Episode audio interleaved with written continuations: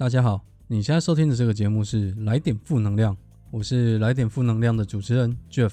这个节目呢，顾名思义就是一个充满负能量的节目。为什么要充满负能量呢？这个是来自于多年前有一次在跟朋友聊天的时候得到的一个论点。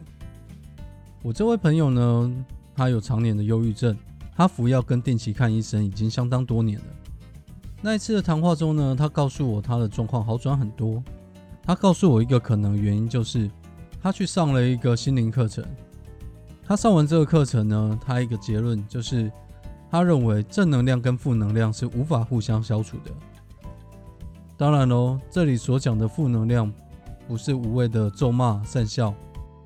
而是在一个当你去了解事情的前后关系或是因果关系之后。也许你可以做的有限，或者是你什么都做不了的情况下去抒发你的心情，比如说在你的工作、你的生活环境、你的家庭，很多时候有些事情是你无能为力，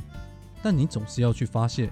在职场上打滚，也像许多人一样，会遇到一些很尴尬、很突然、你无法处理的事情。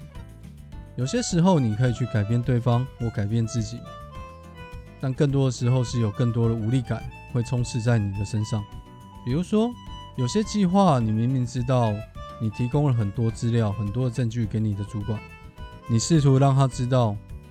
这个案子这样走风险很大，甚至可能会失败，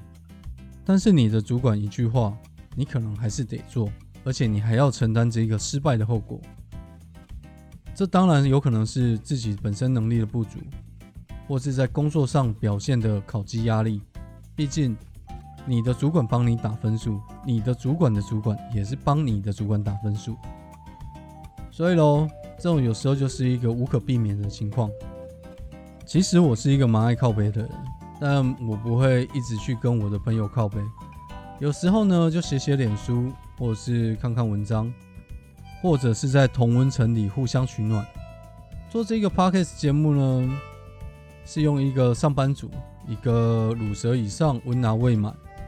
可能甚至是一个连温拿都离很远的一个普通上班族，去适当的抒发负能量。当然，这个其中也包含我个人的观点，不管是在家庭关系、感情关系、职场关系，甚至到政治立场，都是个人的观点去做一些适当的抒发。如果这个 podcast 有引起你的共鸣，欢迎你订阅我的 podcast，跟我一起散发负能量。我是你的节目主持人 Jeff，我们之后见，拜拜。